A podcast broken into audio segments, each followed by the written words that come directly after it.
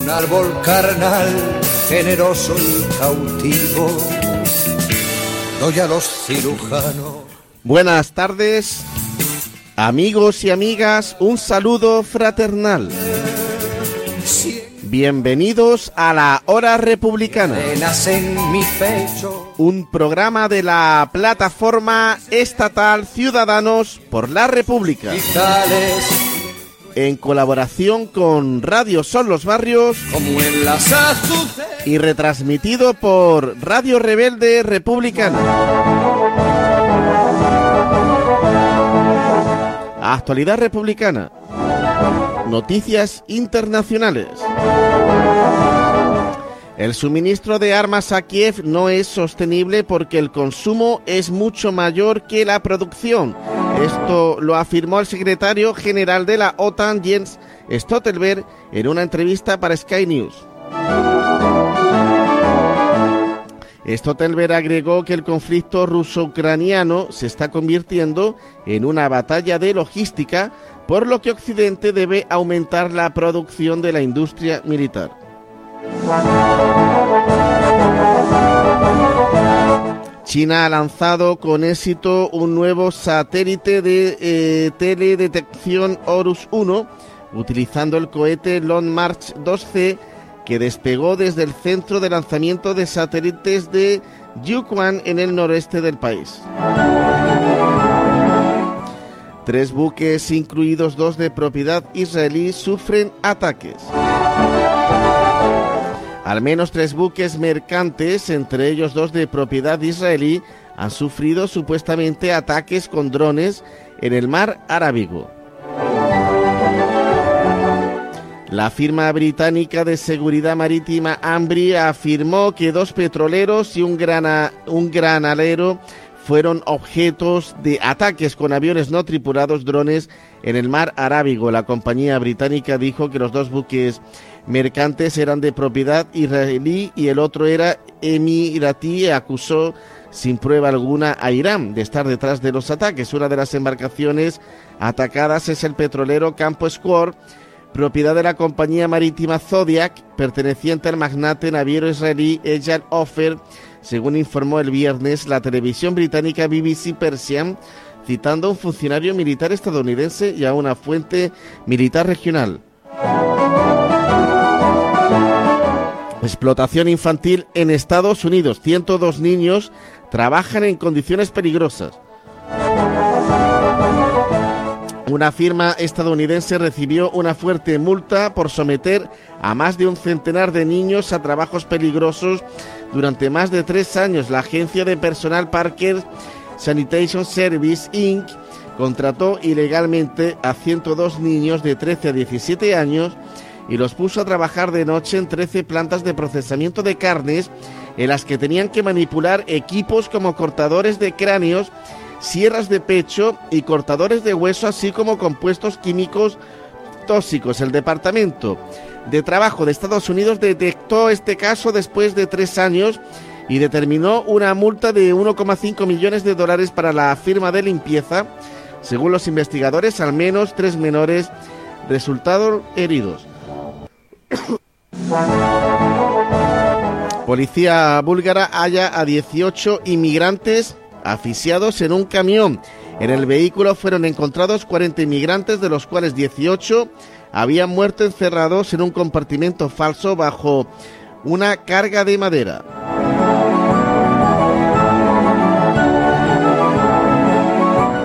Todavía falta el segundo round. Según Red Voltaire, la derrota de Ucrania no significa el fin de la guerra. Erróneamente, muchos creen que la derrota del gobierno de Kiev en Donetsk y Lugansk, así como en Gerson y Zaporilla, marcará eh, el fin de los combates. Ante la resistencia la aplicación de la resolución 2202 del Consejo de Seguridad de la ONU, el presidente Putin ha señalado que quedan por liberar las regiones de Odessa y Transnistria, enfrentamiento que el Pentágono ha venido preparando desde 2019. Estados Unidos ya prepara el segundo round en Moldavia, pero no porque Washington quiera defender a los ucranianos ni a los moldavos, sino porque le interesa seguir debilitando sus propios aliados para hacerlos todavía más dependientes de Estados Unidos. Las cifras de la OTAN sobre la guerra en Ucrania constantemente repartidas por las agencias, repetidas, perdón, por las agencias de prensa occidentales hacen pensar que el pueblo ucraniano está unido junto al gobierno de Kiev y que resiste gracias al armamento occidental. Pero las cifras del Mossad israelí publicadas por el sitio web turco Urseda Haber demuestran que la realidad es muy diferente. Protestan en München, en Múnich, contra la conferencia de seguridad. Miles de manifestantes de distintos signos políticos salieron el sábado a las calles de Múnich para protestar contra la conferencia de seguridad de alto nivel en la que participaron, entre otros, la vicepresidenta de Estados Unidos, Kamala Harris, y en contra del apoyo militar a Ucrania. Tiroteo provoca un muerto y un herido en Arizona, Estados Unidos. Al menos una persona perdió la vida y otra resultó herida tras un tiroteo en el campus del gigante tecnológico Intel en la localidad de Ocotilo. Esto aconteció en el estado de Arizona, al sur de Estados Unidos. atacada con miles, perdón, atacada con misiles eh, la base militar ilegal yanqui en territorios eh, sirios. Se trata de la base de las fuerzas estadounidenses ubicada en el campo petrolero de Alomar, en la provincia oriental siria de Deir ez-Zor.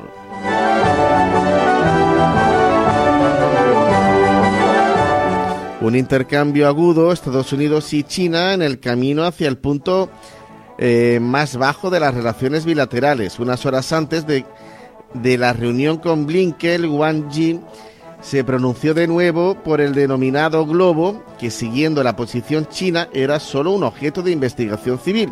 El ministro chino calificó de absurda e histeria la decisión estadounidense de derribarlo y la calificó como un intento de desviar la atención de sus problemas internos. El caso de Taiwán, los vínculos entre China y la isla de Taiwán se rompieron en 1949 después de que las fuerzas del Partido Nacionalista Kuomintang sufrieran una derrota en la guerra civil contra el Partido Comunista y se trasladaran a ese archipiélago. Las relaciones se restablecieron solo a nivel empresarial e informal a finales de la década de 1980. La política fundamental de China respecto a Taiwán es la reunificación pacífica bajo el principio de un país, dos sistemas. Presidente Biden arriba a Ucrania cuando afronta protestas en Estados Unidos. Miles de estadounidenses se manifestaron en la víspera contra el financiamiento del gobierno de Estados Unidos a Ucrania. El presidente de Estados Unidos, Joe Biden, arribó el lunes a Ucrania en una visita no anunciada para reunirse con su homólogo Volodymyr Zelensky cuando en su país se reporta un rechazo mayoritario por la, por la intervención de Washington en el conflicto en el este de Europa. No nos lo dijeron, pero miles de personas colapsaron Múnich, Alemania, contra la guerra. Miles de personas salieron a las calles de Múnich el sábado en una serie de manifestaciones dirigidas a los líderes mundiales reunidos en la ciudad de, de Baviera, al sur de Alemania, para una conferencia de seguridad.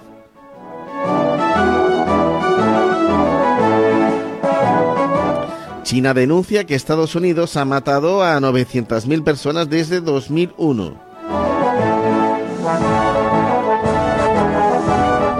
Explosión en fábrica de metal deja 13 heridos en Ohio, Estados Unidos.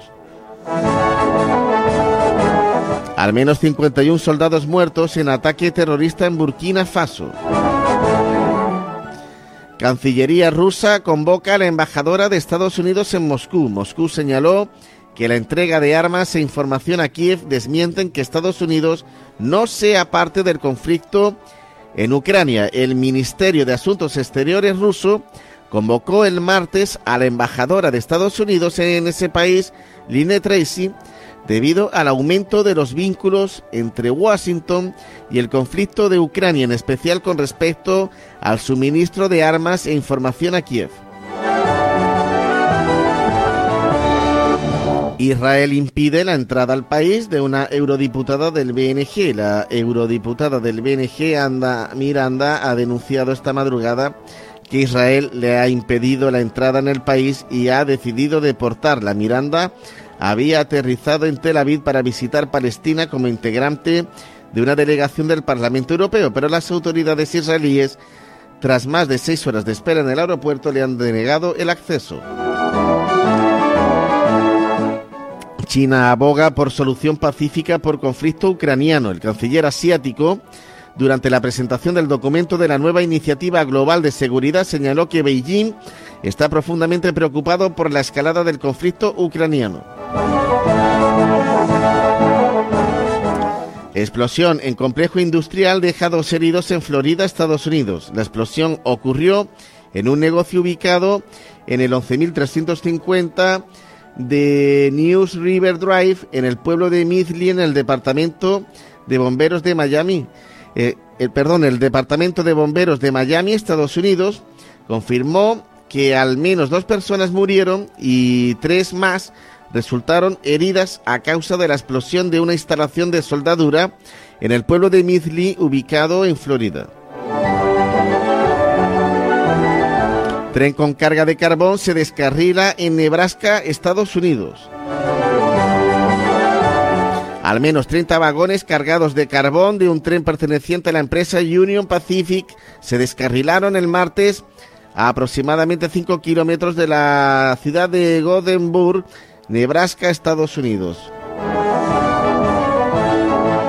Irán impone nuevas sanciones a la Unión Europea y Reino Unido. El Ministerio de Asuntos Exteriores de Irán anunció el miércoles nuevas sanciones de represalia contra individuos y entidades de la Unión Europea y Reino Unido debido a nuevas medidas coercitivas impuestas contra Teherán.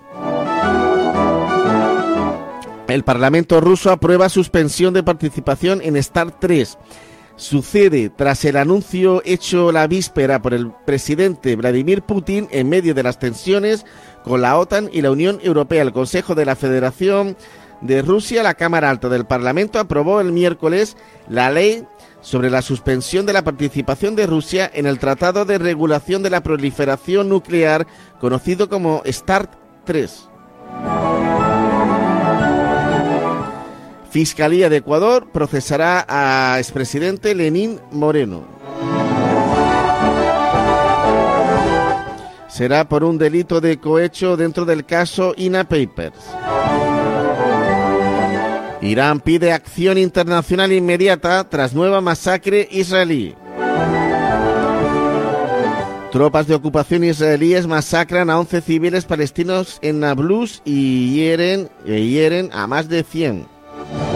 Nueva matanza israelí, 10 personas asesinadas y más de 100 heridas. A través de sus soldados, Israel ha vuelto a asesinar a palestinos con la insultante impunidad que siempre lo hace.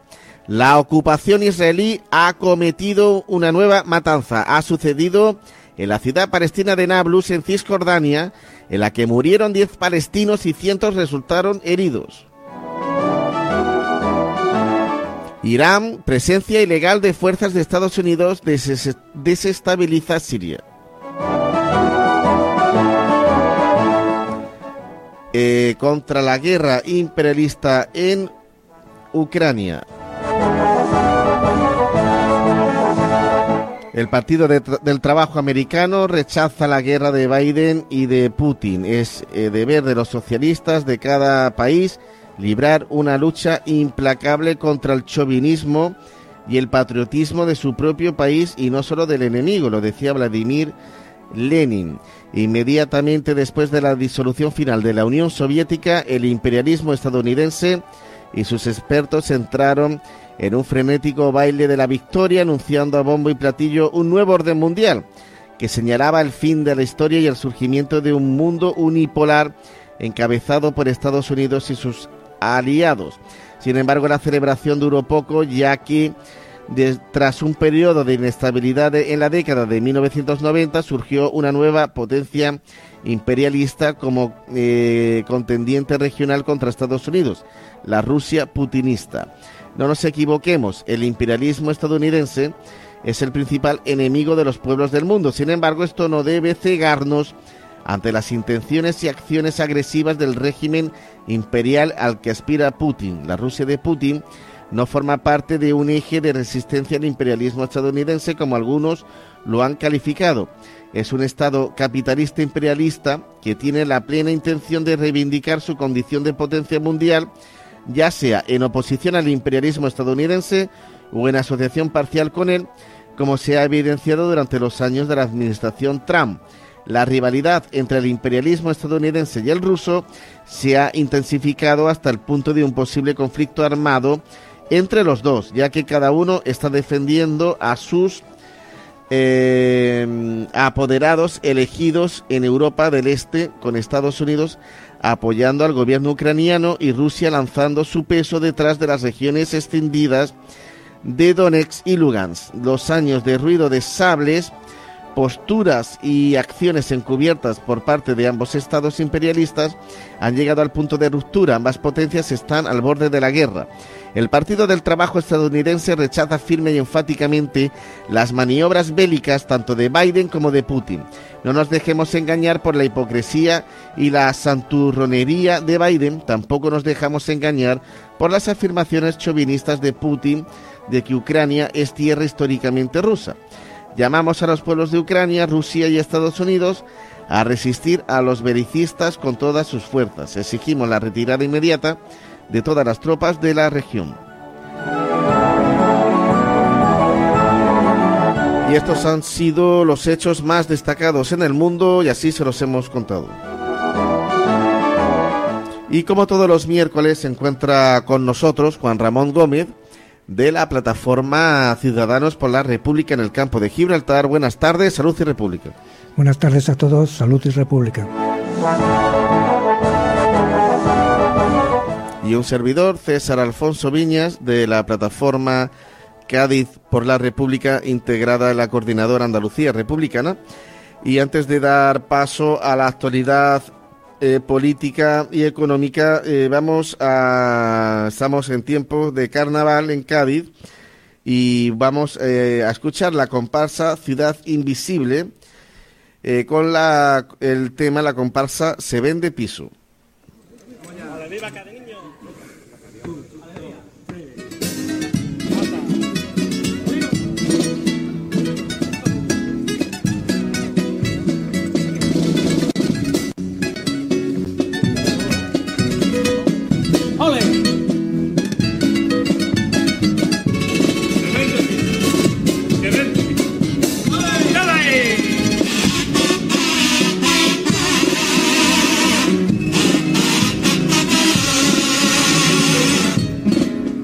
De piso en la caleta, frente a la playa de los Fenicio, se alquila allí en la Alameda, lejos del hambre de los ruidos, se vende entero ayuntamiento, ah, sin corazón, sin programa, por un hotel de lujo en el centro, poniendo el culo y también la cama se alquila. Pegadito al nazareno, un partidito muy bueno, un balconcito con su fantasma, cantando tango y maravillas. Se vende lo que queda de astillero, más sitio para crucero, un levantito, un aire loco, que al forastero pelo de peina. Oferta una casita palacio, la fortuna de ultramar, una finca junto al falla y allá, con su circo y con su paz. Y tú que eres una verde, cuando vengan los turistas, alfombra roja sonrisa. Y una copita de la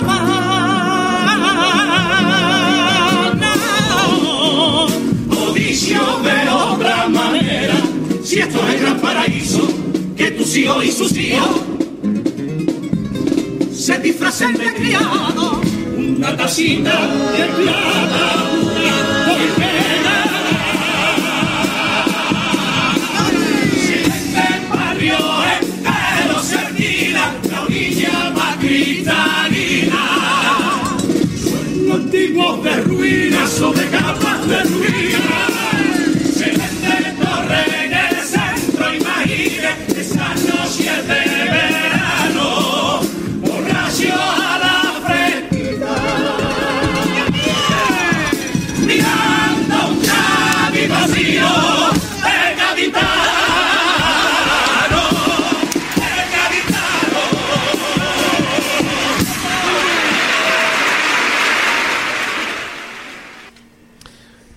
Comparsa la ci- ciudad invisible con el paso doble de la final, eh, se vende piso.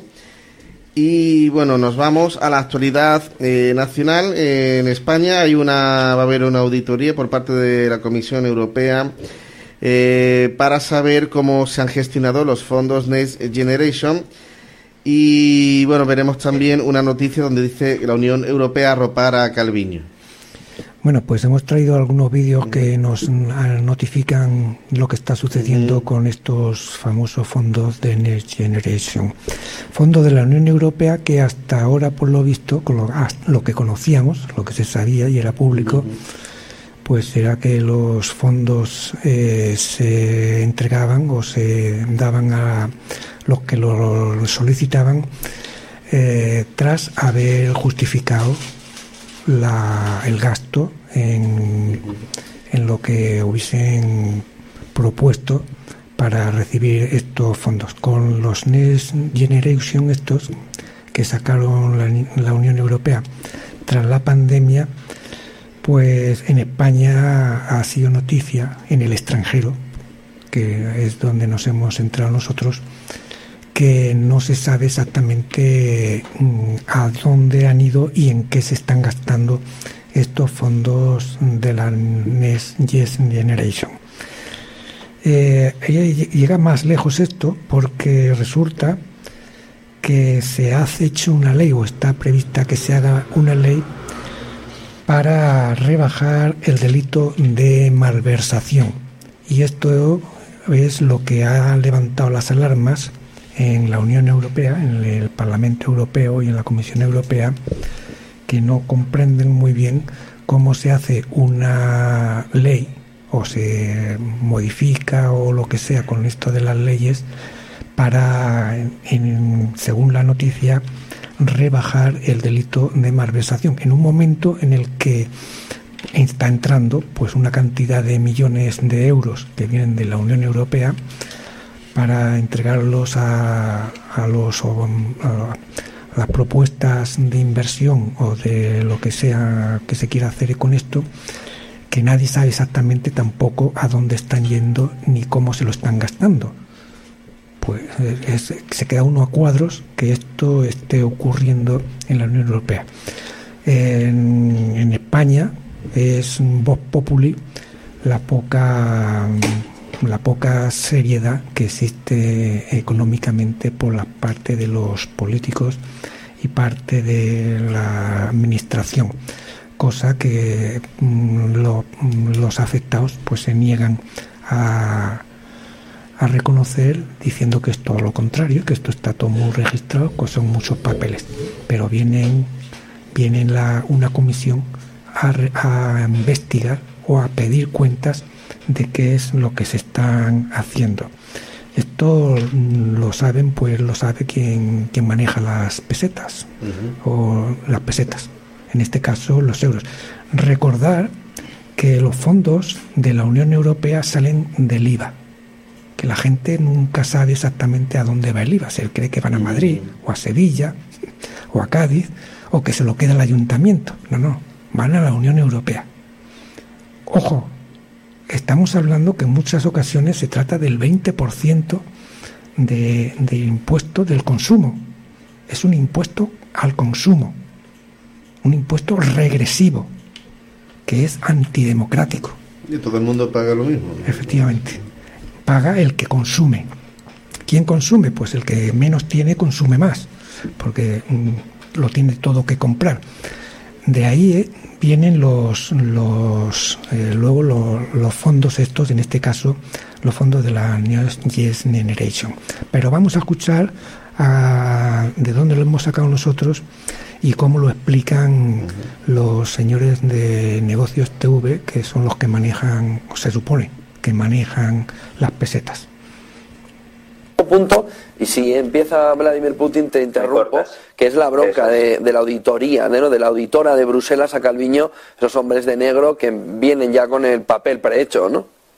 Aquí tenemos un poco una bicefalia o una esquizofrenia por parte de las autoridades europeas, porque tenemos por un lado a la Comisión con Ursula von der Leyen, con Paolo Gentiloni, que parece que todo lo que hace España está bien, que siempre que hay algún tipo de debate, siempre que hay alguna presentación de previsiones, pues aprovechan para decir que España está haciendo los deberes. Pero claro, la encargada de repartir el dinero, la encargada la presidenta de la Comisión del Control Presupuestario del Parlamento Europeo está muy molesta tanto con Calviño como con la propia Ursula von der Leyen porque le está diciendo, bueno, me, queréis dejar a mí hacer el trabajo si soy yo la que tengo que certificar que esto está bien hecho. ¿no? Además, Calviño hace una cosa y es que eh, periódicamente va filtrando información que debería de quedar un poco en, en, la ropa sucia se lava en casa, debería quedar un poco en las negociaciones y cuando le perjudica no lo cuenta, pero cuando le beneficia sí, lo cual da una sensación de que hay un, eh, respaldo, un apoyo por parte de las autoridades europeas, cuando en realidad no es así. Nadia Calviño se ha opuesto a que algunos ministros eh, participaran en estas entrevistas de la delegación que ha llegado a, España, que llegó ayer. Esto pues ha enfadado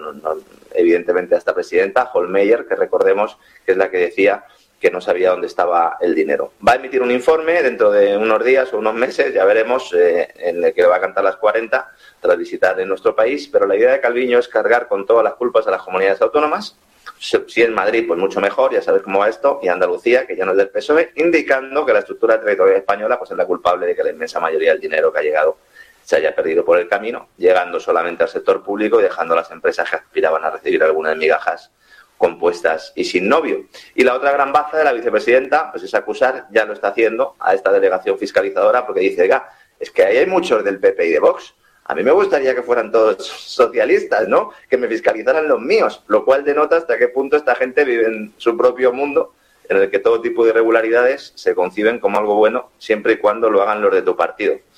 La dureza de la Comisión eh, Fiscalizadora, como digo, contrasta con la amabilidad de la Comisión Europea.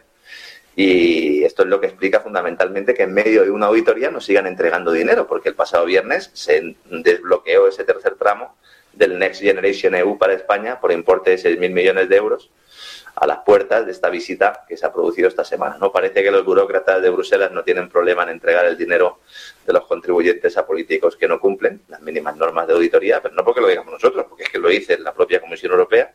Ahí hay fraude, ahí se está utilizando fondos en su propio beneficio en lugar de trasladarlo a la economía productiva. Nadie sabe realmente dónde está el dinero, José Antonio. Eh, gracias, Lorenzo Ramírez. Ha eh, intervenido personalmente el vicepresidente de la Comisión Europea para evitar que la Comisión de Control Presupuestario del Parlamento, que estaba auditando el uso de esos fondos europeos, haga un informe crítico. Pero tiene una explicación, varias. Primero, saben que se ha cometido fraude. Las autoridades europeas no quieren que les salpique ese fraude. España es uno de los países que más dinero recibe del EU. Eh, por no mencionar luego el tema personal, porque Dombrovskis se lleva muy bien con Nadia Calviño y de hecho Dombrovskis es el que ha dado luz verde al famoso Plan Nacional de Reformas que presentó España con dos medidas estrellas, reforma laboral y reforma de pensiones, y ya sabes cómo han acabado esas dos reformas. La reforma de pensiones no existe. Encima, Calviño le ha dicho, le ha prometido a la Unión Europea que va a seguir castigando a los, eh, a los empleados eh, por cuenta propia, a los autónomos. Y luego la rueda de prensa de la líder de la delegación fiscalizadora, de Mónica Holmeyer, es muy reveladora porque esta mujer, esta mujer se marcha sin lograr su objetivo, reconociendo que el gobierno no les ha revelado detalles sobre la ejecución de los fondos, diciendo textualmente no hemos visto una cadena de gasto y desembolso hasta el beneficiario final. También se ha confirmado lo que avanzamos aquí hace días, que Calviño no quería rendir cuentas y que le dijo personalmente a Holmeyer que no tenía derecho a verificar el destino de los fondos. Ahora no me extraña, porque es que el marido de Calviño trabajaba para una empresa encargada justo de enseñar a las pymes a acceder a un dinero que ni siquiera ha llegado a esas pymes y que se le han quedado fundamentalmente políticos y sindicatos. Luego, con el tema de la reunión de, los móviles fuera, cuando le preguntan a Calviño que por qué había reformado, dicen, oigan, a ustedes les hemos entregado un dinero y ustedes nos reforman el delito de malversación para que haya una menos pena por esa malversación, oigan, tapense un poquito. Dice, no, no, eso se lo va a, contar, se lo va a contestar María Jesús Montero de Hacienda. Entonces, al día siguiente, no interviene María Jesús Montero, sino que interviene la Secretaría, la Secretaría de Estado y le dice a Holmeyer que hay un sistema, se llama sistema COFI, también el sistema Minerva, que son dos programas de minería de datos, que rastrean el nivel de implementación de cada uno de los euros de los Next Generation y le dice que esto eh, es perfecto y que esto previene el, posible fraude que pudiera cometerse por cada uno de los actores eh, implicados. Y cuando le pregunta a Holmeyer, dice, no, no, si es que esto todavía no está en marcha. Esto está en fase de rodaje y se necesitan ciertas adaptaciones. Nadie se ha dado cuenta de que esto implica que nos mintieron el 18 de octubre cuando la Secretaria General de Fondos Europeos, la señora Mercedes Caballero, durante su comparecencia ante la Comisión de Presupuestos del Congreso, dijo que estos sistemas estaban ya funcionando. Bueno, pues eh, antes de dar paso mm, a la actualidad internacional, eh, vamos a leer algunos titulares de la prensa obrera o también prensa eh, medios no convencionales. primero, pues sería el otro país, donde el titular, eh, bueno, es de la edición de noviembre-diciembre de 2022, dice Sánchez eh, pone de rodillas al reino de España. La guerra de Ucrania, alentada por Biden, ha colocado a toda la Unión Europea al borde de la crisis y del conflicto bélico. El presupuesto militar español de 2023 equivale a la suma de casi todos los ministerios de vocación social juntos la crisis energética puede deshacer la Unión Europea, es un sálvase quien pueda. Después eh, habla de hacia un nuevo orden internacional. Y ya eh, las noticias, los titulares dicen Pedro Sánchez, el editorial, antes de las noticias, la editorial dice Pedro Sánchez y Juan Guaidó, historia de dos pendejos. El problema de las marionetas es que quien mueve los hilos las puede dejar caer en cualquier momento, como ya lo estamos viendo con Juan Guaidó. Y ya en las noticias, eh, Sánchez promete la luna, pero nadie la puede tocar. Eh, alguien ha notado una bajada de la factura de la luz. ¿Dónde están los impuestos extra a la banca y las eléctricas? La partida militar para el año próximo bate todos los récords. El presupuesto militar español de 2023 equivale a la suma de casi todos los ministerios de, vocación social juntos, casi 56.000 millones, incluyendo a las policías, 49.000 si solo contamos lo castrense. Sánchez pone a España bajo el control político y económico de Estados Unidos. No ha eh, perdido ocasión para demostrar su papel de vasallo, desde su apoyo a Guaidó contra Maduro o el reforzamiento de las bases de Estados Unidos. Y Diario Octubre, en su portada, eh, trae el comunicado del PCML sobre la decisión del Tribunal Constitucional la decisión del Tribunal Constitucional de declarar juez y parte en su querella frente al Parlamento, donde teóricamente reside la soberanía popular, para debatir y aprobar las leyes, es una decisión inédita en la vida política del régimen del 78. El artículo de Economía sobre la inflación y sus consecuencias, nuestro partido lleva meses insistiendo en sus informes que nos encontramos inmersos en un enfrentamiento interimperialista de momento principalmente económico, en el que se está dirimiendo no solo cuál es la potencia llamada a gobernar la economía capitalista, sino el brusco proceso de reseteo de esta, que conlleva de suyo una gigantesca destrucción de fuerzas productivas cuyos costes sociales están siendo desastrosos. Una de las consecuencias de este proceso es la inflación y no nos encontramos ahora en una situación de nueva guerra fría.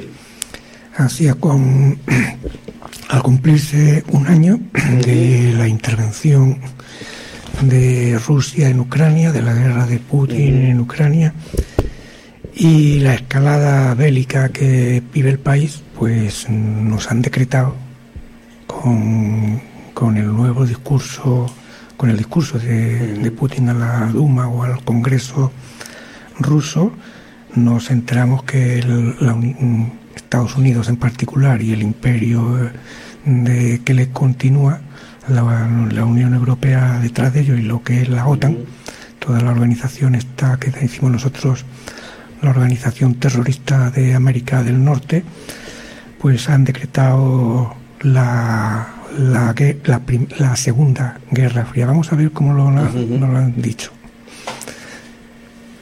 Son... Las 8 de la mañana, bienvenidos al día 1 de la Segunda Guerra Fría. Ayer cogimos conciencia, el mundo entero, de que volvemos a 1989, si no antes. Primer día de la Guerra Fría con el concepto claro de que hay dos bloques, Rusia y China, que aunque quiere traer la paz a Ucrania, ya ha dicho que su relación con Rusia es como una roca que no va a moverse ni un centímetro, conformando el bloque del este contra Occidente, que lo conforman Estados Unidos y Europa. Ya no hay dudas. Ya hay una carrera armamentística, ya hay una escalada nuclear, ya hay los mismos pilares que teníamos en la Primera Guerra Fría. Ya hay, además, la amenaza, dicha esta noche por Estados Unidos, de que incluso en la visita de Biden a Ucrania estuvo haciendo pruebas con misiles eh, transoceánicos Rusia. Por lo que ya no hay dudas. Podía haber alguna duda de si, oye, va, esto va a escalar, no va a escalar, esto, no, esto ya ha escalado. Día uno de la Segunda Guerra Fría lo veremos en el futuro en los libros, de qué manera se va conformando otra vez la división del mundo en bloques. Y eso tiene un efecto económico brutal, brutal, no pequeño. Es un cambio hacia un modelo del que hemos vivido en los últimos 40 años y que vuelve al modelo anterior, que tenía unos condicionantes completamente diferentes al de ahora. Proteccionismo, pero ese proteccionismo, ayer un informe decía desde Alemania, nos llevará a que los semiconductores cuesten entre el 35 y el 60% más. Miren el influjo que tiene para el coste de la vida y sobre todo para la inflación, y ese es el otro gran punto. La Guerra Fría nos trajo un movimiento inflacionario durísimo, porque una de las partes, Rusia, China, tiene algo que necesita la otra parte se llama energía. Es oportuno que recordemos también para este programa la reciente escalada de tensiones en el Donbass. Vamos a repasar punto por punto. El 24 de febrero de 2022, el presidente de Rusia, Vladimir Putin, desplegó una operación militar especial en la zona del Donbass con el objetivo de defender los territorios de las repúblicas de Donetsk y Lugansk, preservar la paz en la región y, según sus palabras textuales, proteger a las personas que han sido víctimas de un genocidio por parte del régimen de Kiev durante ocho años. El mandatario aclaró que sus intenciones no eran invadir Ucrania, sino lograr su desmilitarización. Aunque medios occidentales emprendieron una campaña para señalar a Rusia como el agresor, los hechos prueban lo contrario. Desde las protestas del Euromaidán, la llama del extremismo y la ultraderecha se avivaron en Ucrania de tal forma que las milicias neonazis llegaron a colarse dentro de la policía y parte del ejército. En este contexto ocurre la masacre de Odessa en 2014, donde grupos ultraderechistas quemaron vivas a 48 personas, incluyendo a algunos menores de edad. Ese mismo año, las autoridades de Crimea constitucionalmente celebraron un referéndum de adhesión a Rusia, ganando el sí con un 96,77% de los votos. En este contexto, los territorios de Donetsk y Lugansk, con una alta población rusa, declaran su independencia de Ucrania. Lo que los medios occidentales no cuentan y omiten es que desde hace ocho años los bombardeos, ataques y masacres del gobierno de Kiev contra la población civil, entre ella minorías rusas y húngaras, en dicho país se hicieron constantes amparándose en supuestas operaciones antiterroristas. Tampoco mencionan el genocidio cultural y la limpieza étnica emprendida por el ejército ucraniano y las milicias neonazis como el batallón de Azov contra la población rusa y húngara residente en Ucrania, que ha generado al menos un millón y medio de desplazados. Los líderes de estos grupos nacionalistas ucranianos se han referido a la población rusa y húngara como cerdos y han amenazado con lincharlos. El mandatario ruso ha aclarado que Rusia se está esforzando por la desnazificación de Ucrania, así como por llevar ante la justicia a quienes cometieron numerosos crímenes de lesa humanidad contra civiles, incluidos ciudadanos de la Federación Rusa. Como resultado de esta operación militar especial, se han destruido al menos 74 instalaciones terrestres de la infraestructura militar ucraniana, incluidos 11 aeródromos de las Fuerzas Aéreas, tres puestos de mando, una base naval de la Armada y 18 estaciones de radar de los sistemas de defensa aérea S-300 y Buk M1. Expertos señalan que la crisis actual fue causada también por la negativa de Kiev de cumplir con los acuerdos de Minsk, así como la cada vez más expansión de la OTAN hacia las fronteras rusas. Entre tanto, Estados Unidos y sus aliados continúan aupando el conflicto, enviando suministros de armas a Ucrania e imponiendo nuevas sanciones ilegales a Rusia. Rueda de prensa que hizo Blinken, o que dio Blinken en, bueno, pues la conferencia esta de seguridad de Múnich, cuando dice que China eh, podría estar vendiendo armas y que les reclama o les pide que no lo hagan, él dice que tenía información en su poder que así lo apuntaba, es decir, ya había eh, dejado caer de alguna manera que había una documentación ahí, ¿no? Eh, como bien dices, el Nord Stream no lo quieren investigar, nadie quiere saber nada de ello, lo han investigado Suecia, lo ha investigado Dinamarca, lo está investigando Alemania, han llegado a conclusiones que no quieren compartir, no las quieren compartir porque evidentemente la autoría no puede proceder de Rusia, porque Rusia tiene eh, la posibilidad o tenía la posibilidad de cerrar el grifo, no le hacía falta destruir su propia infraestructura y evidentemente esto es así. Ayer mismo en el Consejo de Seguridad de la ONU, o antes de ayer, se debatía esta cuestión mientras todos hablaban de la amenaza nuclear rusa y se hablaba de esos atentados, de esos gasoductos Nord Stream que recordemos que permitían traer el gas ruso a Alemania, pero sin pasar por Ucrania, porque esa era eh, la gran ventaja que tenían, no porque Ucrania fuera un país más o menos corrupto, sino porque había que pagar comisión y de la otra manera no, y por eso Alemania llega a un acuerdo con Rusia. ¿no? ¿Cómo será la cosa de grave y evidente que incluso uno de los economistas eh, de referencia de la Agenda 2030 y del mainstream globalista, como es Jeffrey Sachs, el padre de esos objetivos de desarrollo sostenible, aclamado por la progresía mundial, también eh, asesor de e tres secretario general de la ONU, pues intervino allí y dijo algo que ya hemos apuntado muchos, ¿no? Y es que el hecho de que las cargas explosivas se situaran en las zonas exclusivas de Suecia y de Dinamarca planteaba muchas interrogantes sobre esa autoría, sobre todo una vez que hemos comprobado que los servicios de seguridad y jurídicos de estos países se niegan a, a publicar ¿no? las conclusiones de estos informes, ¿no? Sachs dijo algo que es evidente, que solo un puñado de actores a nivel estatal tienen tanto la capacidad tecnológica como el acceso al mar Báltico, y citó a varios, citó a Estados Unidos, citó a Reino Unido, a Rusia, tiene acceso al Báltico, Polonia, mm, la gran olvidada en ese artículo de Seymour Hersh, seguramente habría que preguntarle a Seymour si sus amigos de la NSA eh, le dijeron que no lo contara o directamente no se lo dijeron, Noruega, Alemania, Dinamarca y Suecia. ¿no? Claro, al final lo que tenemos es, un contexto en el que eh, la ONU se quiere poner de perfil. La, secretaria general junta, Rosemary Di Carlo, dijo que no había que lanzar especulaciones y que esperáramos a conocer los resultados de las investigaciones. Sachs le pidió que la ONU iniciara una investigación independiente y esta señora se negó. Y la que más tiene que decir es Alemania, cuyo gobierno pues, sigue callado a pesar de que es el más perjudicado por este sabotaje, que junto a la expropiación de las reservas rusas en el extranjero son los dos elementos centrales de esta guerra por la hegemonía mundial que pretenden ganar los países de la Alianza Atlántica mediante la destrucción de los lazos entre Europa y Rusia, que tiene poco que ver con Ucrania, que tiene un poco solo que ver con Rusia y que tiene sobre todo que ver con China, como estamos viendo con estos movimientos que comentabas antes. ¿no? Aquí la clave está en romper la Unión Euroasiática para que China no pueda hacerse más fuerte y pueda luchar contra esa hegemonía de Estados Unidos.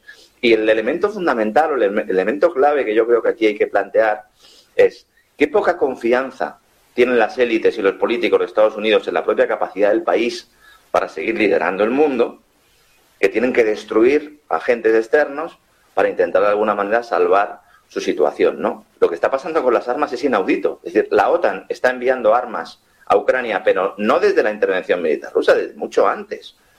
De hecho, hay unos envíos de armas que se producen en las navidades previas a la intervención militar rusa que, bueno, que permiten al ejército de Kiev masacrar las repúblicas del Donbass fueron las navidades más sangrientas de la historia de la República del Donbass, con armamento OTAN, con Black Ops, con mercenarios. Ahora, evidentemente, hay más, ¿no? Entonces, yo lo que no entiendo es, la OTAN le dice a China, oigan, no se metan en esto. ¿Y, ustedes por qué se han metido?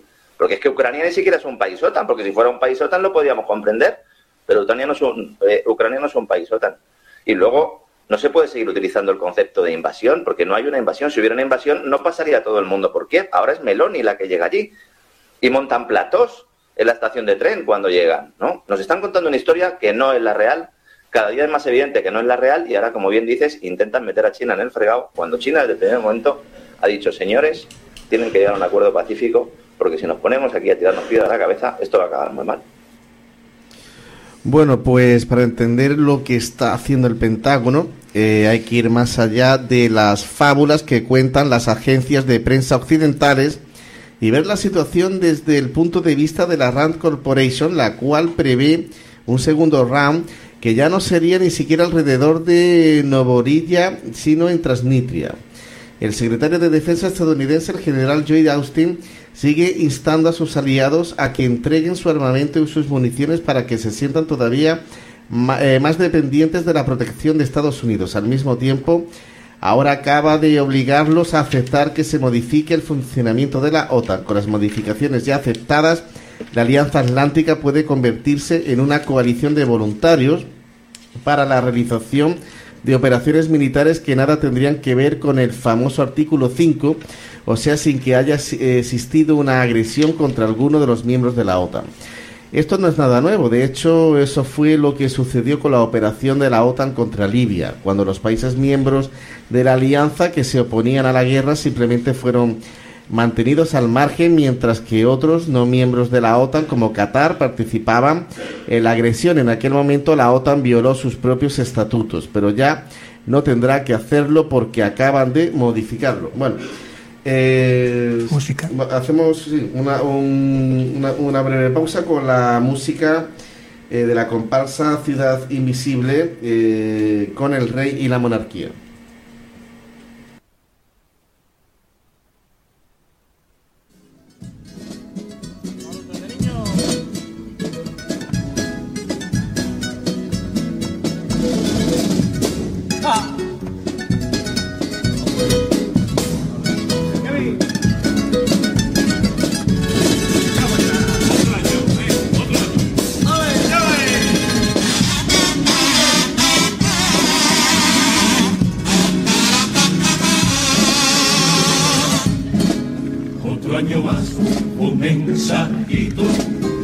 Soberano por Navidad para contarlo españolito.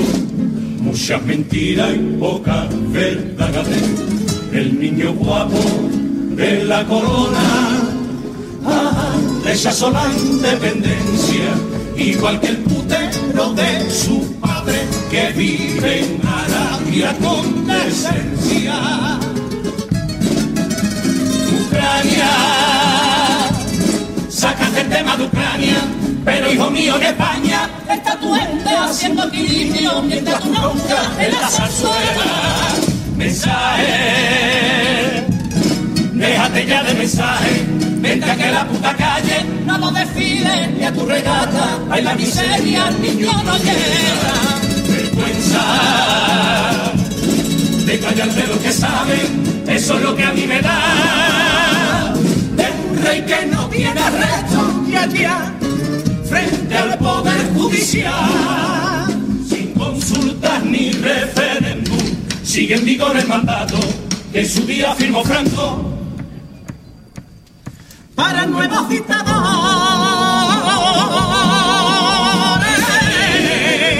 Qué linda foto de familia, tú con tu leticucía, solo faltaba Corina y un maletín con millones. Otro diciembre salió el muchacho a predicar. Habla la ultraderecha te asienta y mira para otro lado. Este como un carro chino que entre todos hemos pagado. En 1812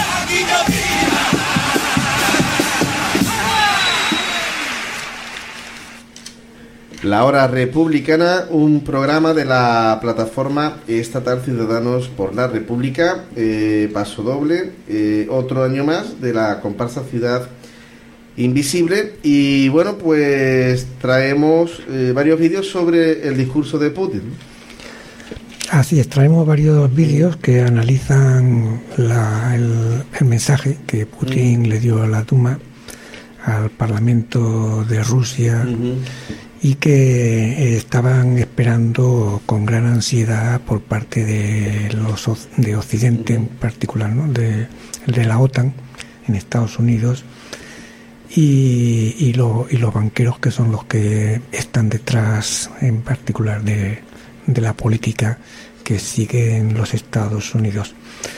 Eh, destacan en particular que eh, las sanciones impuestas a, a, Rusia pues han supuesto o suponen una oportunidad para, para el país que tiene que dejar de usar pues ciertos mm, componentes, componentes mm, industriales que se le quieren prohibir para que no, para, para hacerle daño a, Rusia, ¿no? Y esto pues se supone que será un desarrollo de este de, de, este país, ¿no?